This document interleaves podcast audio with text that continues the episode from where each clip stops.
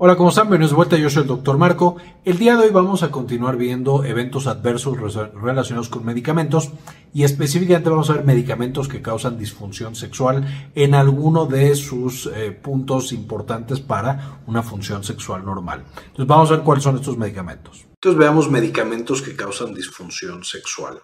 Eh, evidentemente mucho de lo que vamos a hablar en este video ya lo revisamos en el video de respuesta sexual humana, ahí está mucho más completo y vamos hablar en detalle de neurotransmisores, hormonas y demás, cómo todas estas juegan un papel en una respuesta sexual normal. Pero en términos generales recordarán de ese video que podemos dividir el acto sexual en tres partes. La, la, fase de excitamiento, la fase de meseta, que es justo cuando tenemos literal la actividad sexual tradicional que tenemos en mente, y finalmente el orgasmo. Una vez que llegamos al orgasmo, llegamos a la resolución y no podemos volver a iniciar el acto sexual si es que somos hombres muy, difícil eh, porque estamos en lo que se llama periodo refractario. Aunque genere o haya estimulación, ya el cuerpo simplemente no responde.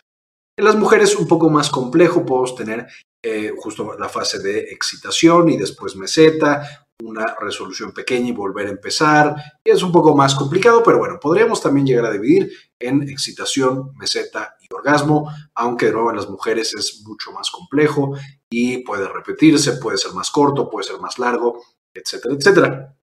Si nosotros viéramos los responsables de cada una de las fases, veríamos que en la excitación tenemos principalmente, todos estos participan en muchas de las fases, pero en esta fase es principalmente los neurotransmisores adrenalina y dopamina y las hormonas estrógenos y andrógenos, es decir, testosterona y dehidroepiandrosterona y dihidrotestosterona, que serían los andrógenos más importantes. Estos, la mayoría, tanto para hombres como para mujeres.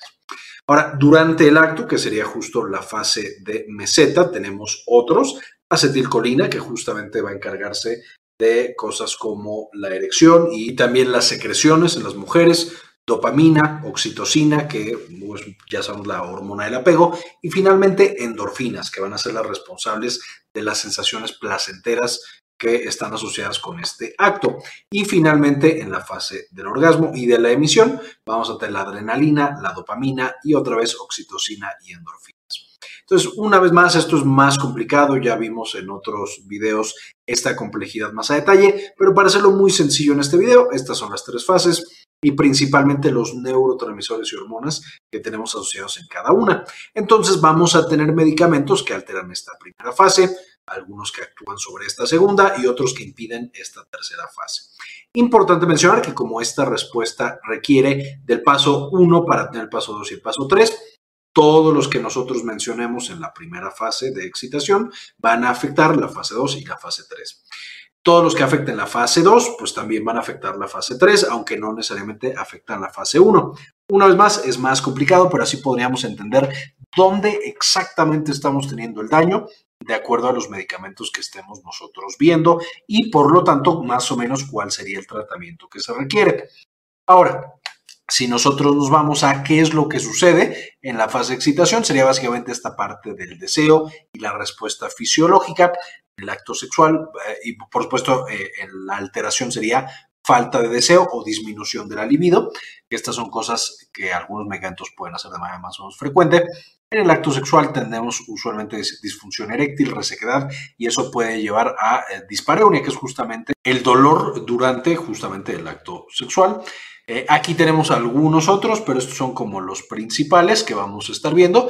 Y finalmente podemos tener en la fase final anorgasmia o problemas de emisión. Aquí tendríamos, por ejemplo, eyaculación retrógrada, que no es tan molesto, no afecta tanto la vida sexual de una persona, sin embargo puede llevar, por ejemplo, a infertilidad, principalmente en hombres. Por supuesto que requieren o requerimos la emisión, eh, la eyaculación, para justamente ser fértiles.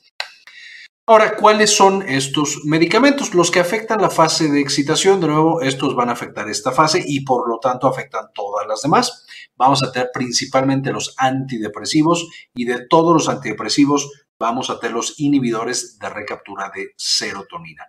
Los otros antidepresivos no afectan tanto la función sexual, de hecho hay algunos que la benefician y vamos a verlo justo al final de este video, pero en términos generales los antidepresivos son prácticamente los medicamentos más conocidos que pueden llevar a una disfunción sexual y en ocasiones es una disfunción sexual severa y que incluso quitando el medicamento puede no volver.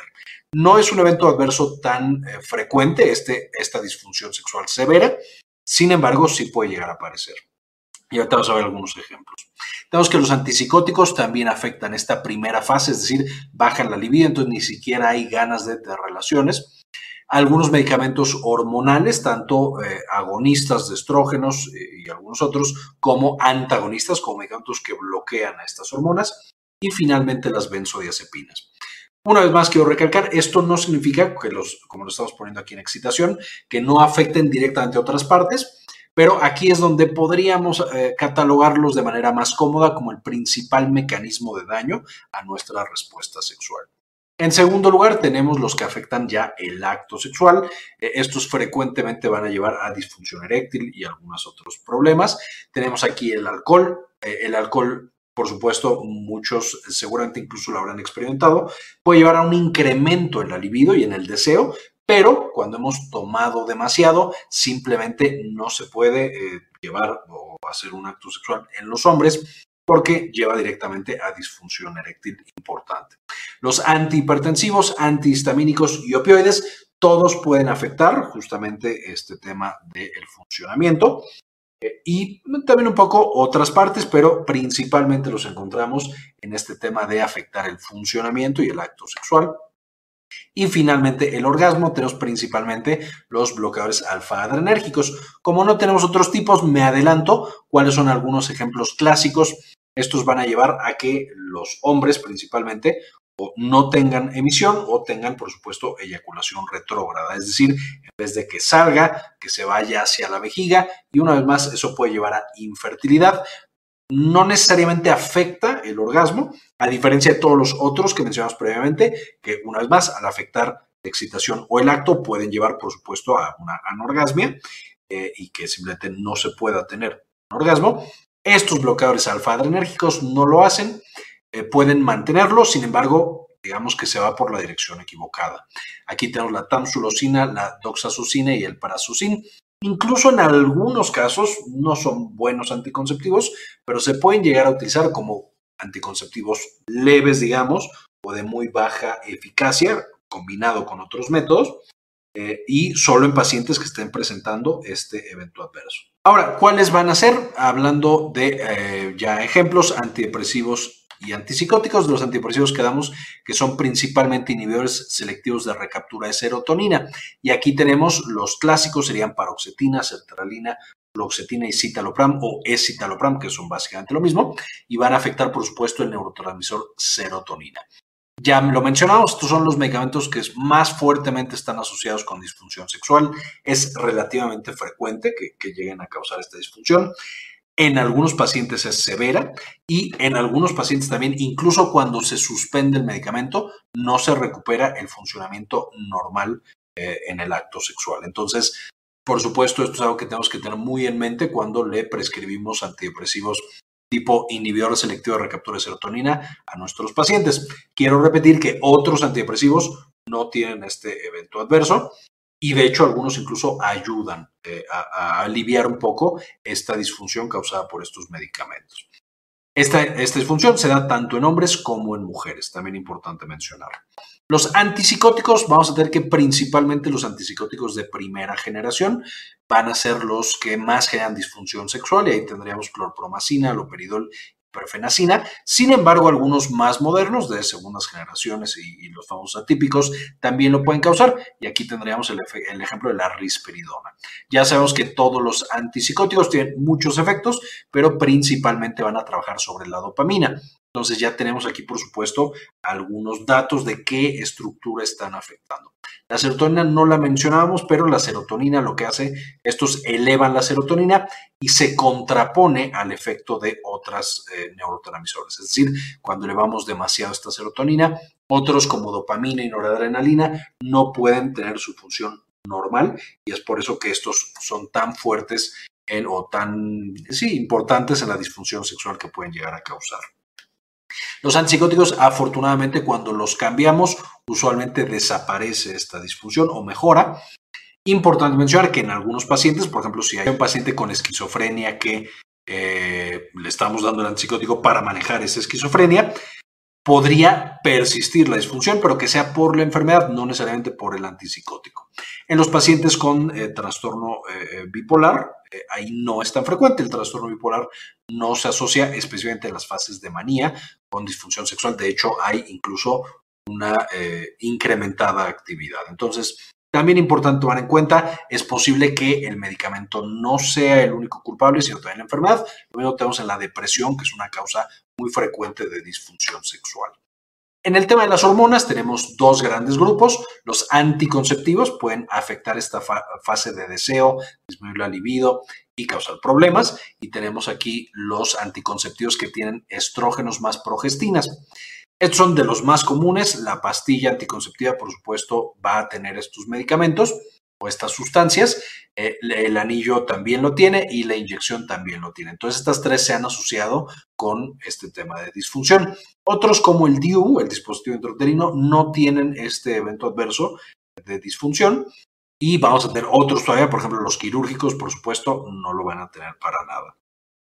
Entonces, aquí también tenemos la posibilidad de que se cambie por otro medicamento y mejora esta disfunción y desaparece relativamente rápido cuando se cambia de medicamento y regresamos a los niveles hormonales que tenía la paciente previamente. Aquí hablo de la paciente porque, por supuesto, eh, se usan principalmente o casi exclusivamente en mujeres. Los medicamentos antihormonas, los que están utilizados para bloquear el efecto de los estrógenos, de la testosterona o combinado, de testosterona y estrógenos, también van a tener un efecto, por supuesto, sobre esta fase, porque no están permitiendo que tengamos los esteroides sexuales, estrógenos y testosterona, que por supuesto, como de nuevo vimos en ese video de respuesta sexual humana, van a ser necesarios para que la parte del cerebro que se encarga de esta actividad funcione. Entonces, estos son principalmente medicamentos que se utilizan para tratar el cáncer, aunque también se pueden utilizar para algunas otras cosas en las que queremos bloquear estrógenos y testosterona. Algunos ejemplos son anastrozol y letrozol para bloquear estrógenos, ensalutamida y apalutamida para bloquear testosterona y eh, leuprorelina y goserelina para eh, bloquear ambos, justamente porque activan GNRH y entonces cambia por completo la secreción de hormonas en el cuerpo.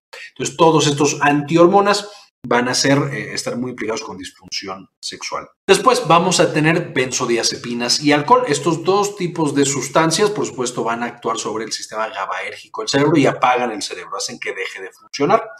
Entonces van a tener efectos muy similares en dosis pequeñas, pueden incrementar esta primera fase de excitación eh, de manera crónica, sin embargo, si lo estamos consumiendo todo el tiempo, un paciente que es alcohólico, un paciente que utiliza benzodiazepinas por mucho tiempo para manejar la ansiedad y ya es dependiente, puede tener una severa disminución de la libido, justamente. Pero bueno, de manera aguda no causan ese efecto y pueden incluso incrementar la libido.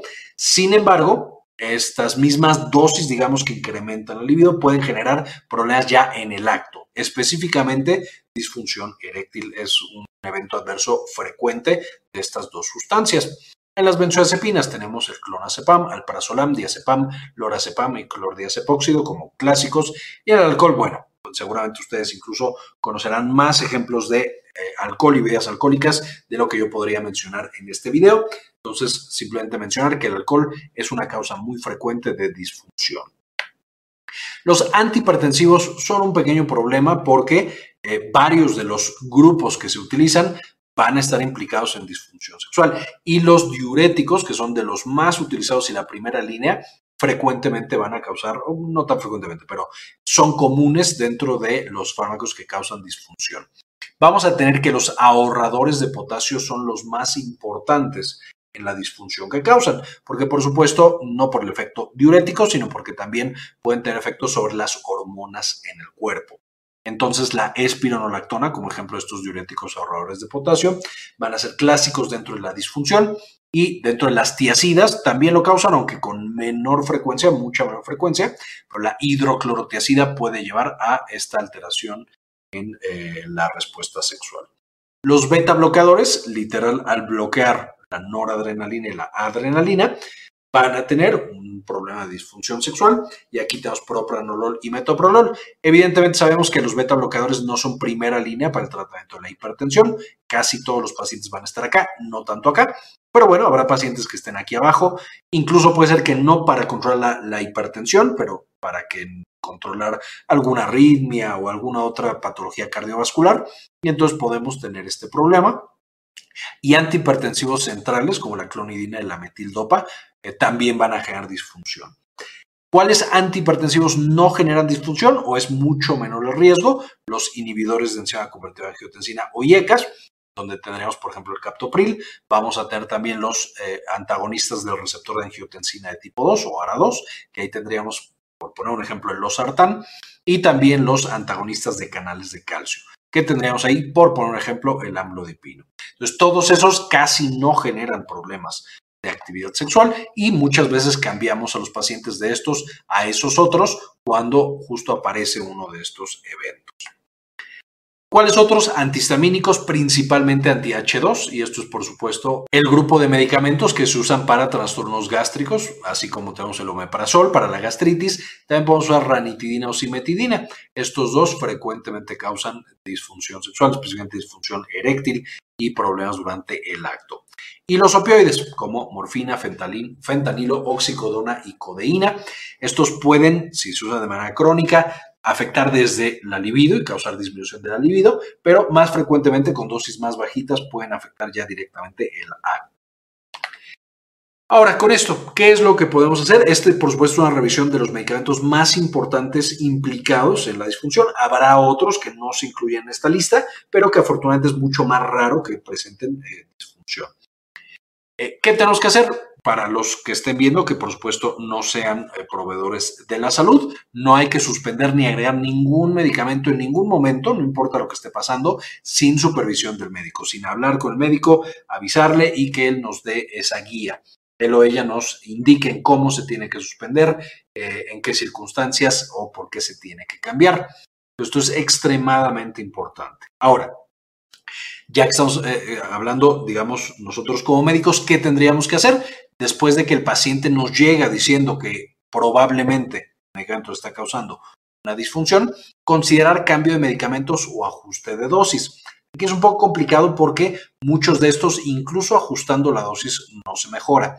Entonces, lo que hacemos más frecuentemente es cambiar por otro medicamento y que tiene que ser de otro tipo terapéutico. Por ejemplo, si estoy tratando a mi paciente con, de depresión con un inhibidor selectivo de recaptura de serotonina, pues lo cambio ahora por uno de noradrenalina que no tiene este riesgo. Si le estoy dando, por ejemplo, la ranitidina para la gastritis, lo cambio por el omeprazol para la gastritis. Entonces, cambiar por un mecanismo de acción completamente diferente. Algunos van a mejorar con un ajuste de dosis, pero frecuentemente el ajuste de dosis no es suficiente. Punto número tres, la terapia. Y aquí, por supuesto, la terapia sexual. Hay muchas otras cosas que se pueden hacer para mejorar algunos de estos actos de disfunción. Esto puede ser desde terapia psicológica, entrenamiento. Hay muchas cosas que, por supuesto, no podría yo abarcar en este video y en este canal. Y, por supuesto, un terapeuta dedicado a esto puede ayudar incluso sin cambiar el medicamento en aquellos pacientes que lo hemos intentado y no logramos cambiar estos medicamentos o no puede, por ejemplo, porque tiene cáncer, eh, podemos mandarlo con un terapeuta para que le ayude a mejorar su vida sexual. Finalmente, en algunas circunstancias se pueden dar medicamentos que también ayuden a revertir esa eh, disfunción, dependiendo cuál sea, por supuesto, la disfunción. Si específicamente es durante el acto, podemos considerar el sildenafil, el famoso Viagra, que va a ayudar a tener mejores erecciones, también puede ayudar a las mujeres en algunos de los aspectos de su actividad sexual. Si es desde un bajón en la libido que no es deseado, podemos utilizar el bupropión, que es otro tipo de eh, antidepresivo. No es el único que se puede usar, pero es uno de los que se puede usar. Y finalmente, cuando sospechamos que es una baja de estrógenos o de testosterona, podemos suplementar con estrógenos y con testosterona a estos pacientes. Y en algunos casos esta suplementación puede ayudar bastante, incluso cuando se está eh, utilizando el medicamento y especialmente si se quita o si se disminuye. Entonces, todas estas son estrategias que se pueden hacer con nuestros pacientes cuando ya están presentando este tipo de disfunciones. Básicamente, esta es la información que quería presentarles en el video de hoy. Por supuesto, como siempre, antes de irme, quiero agradecer a algunas de las personas que han decidido apoyar al canal con una donación mensual de uno o de dos dólares, porque nos permiten compartir este eh, contenido de manera gratuita con todos los demás. Y en esta ocasión le dedico este video a Alejandro Pardo, Luis Ernesto Peraza, Leonor Pávez Cabezas, Gustavo Francioli, Enrique Segarra, Rosaura Murillo, Hernán Gustavo, Liz 53, Ana Karen Tejeda, Doctor Mineralín, Rodrigo Álvarez, Moni Leigh, Gilberto Argueta, Aldo Novelo, Malinche Carrascosa, Abraham Santana, Doctora Milis, Héctor Lagos, Cindy Maya Bobadilla, Catherine Guerra, Claudia Gabriela García. Muchas gracias por todo el apoyo que nos brindan. Les dejo también las referencias de las que saqué mucha la información de este video para que puedan consultarlas, leerlas y aprender mucho más de este tema que es muy importante y que de pronto como médicos nos da pena preguntar al paciente, al paciente le da pena hablarnos de eso y por supuesto afecta la calidad de vida que pueden tener. Es otro de los aspectos que tenemos que estar muy pendientes para ayudarle a nuestros pacientes a que tengan la mejor vida posible. Quería comentarles también que ya tenemos activada nuestra clínica en línea, Clínica Cares. Eh, nos pueden encontrar en clinicacares.com.mx para agendar alguna consulta. Principalmente atendemos los temas de salud de la mujer y también, por supuesto, consulta general. Si tienen alguna duda, alguna consulta, aquí en clinicacares.com.mx nos pueden encontrar. Muy bien, esto fue todo por el video. Espero les gustara, le entendieran. Con esto terminamos y, como siempre, ayúdenos a cambiar el mundo. Compartan la información.